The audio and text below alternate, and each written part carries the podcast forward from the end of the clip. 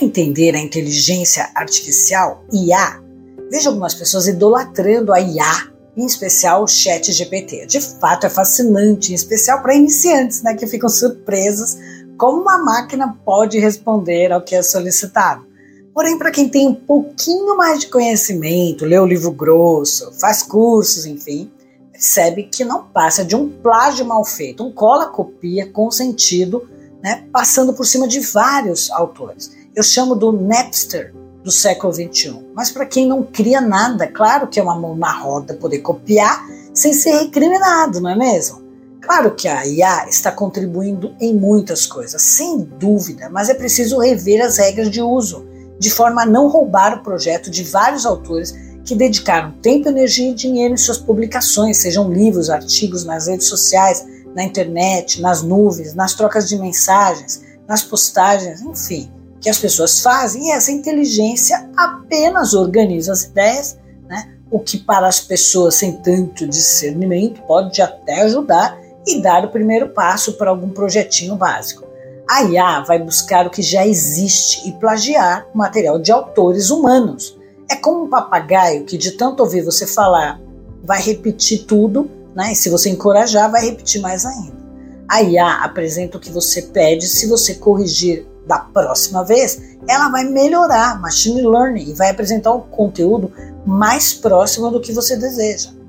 Tendo acesso a todo o conteúdo do planeta, a IA é um grande cérebro, sem dúvida. Porém, a gente não pode afirmar que ela está buscando conteúdo profundo, uma vez que a IA busca o que é mais comentado, que tem muita visibilidade nas redes sociais, né? Porque a minoria inteligente que estuda, escreve, apresenta conteúdos científicos, lê bons livros, nem sempre gera audiência. E as redes, nas redes sociais a ponto de chamar a atenção dos algoritmos.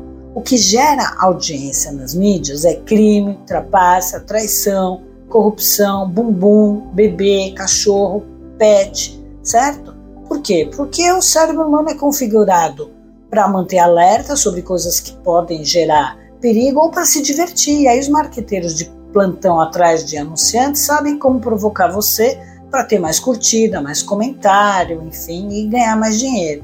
E com a IA não é diferente. Portanto, se você quer que a IA reflita o comportamento de uma sociedade saudável, inteligente, aprecie mais as coisas boas, incentive o amor, a gratidão e pare de dar audiência para essas discussões plantadas por pessoas sem caráter e egoístas. Eles querem mais lucro para elas e não estão nem aí com você, não quer fazer você aprender nada. Aliás, quanto mais burro, mais vulnerável e doutrinável todo mundo for, melhor para alguns grupos. Por outro lado, a nossa inteligência também pode ser aprimorada e acelerada fazendo uso da IA. Quer dizer, ela pode ser uma parceira do humano. E aí, quem controla o conhecimento somos nós e a IA é uma grande auxiliar. Claro que eu uso a IA quando eu quero testar algum outro formato de roteiro, mas eu não uso exatamente como ela me apresenta, porque ela tem muitos erros, muita repetição, pobreza de diálogos, de palavras, repete conteúdos que eu já vi em livros de outras pessoas, em cursos, não cita autoria. Para iniciantes é um bom começo, mas cada um terá que buscar aprender mais, senão a gente vai correr o risco de construir uma sociedade medíocre. E é isso que está realmente me preocupando. Então vamos reverenciar os verdadeiros cientistas, os autores, as pessoas que inovam e que criam. Pode elogiar a IA, não tem problema, mas faça o mesmo em relação aos seres humanos que vêm contribuindo para a evolução da nossa sociedade elogia, aplauda as pessoas que estão defendendo a verdade, que estão deixando legados, que contribuem para a evolução da humanidade. Olha, depois não vai reclamar do caminho que a civilização tomar, doutrinada pelas IAs, que inclusive vão substituir muitas pessoas e muitos empregos. Então presta atenção.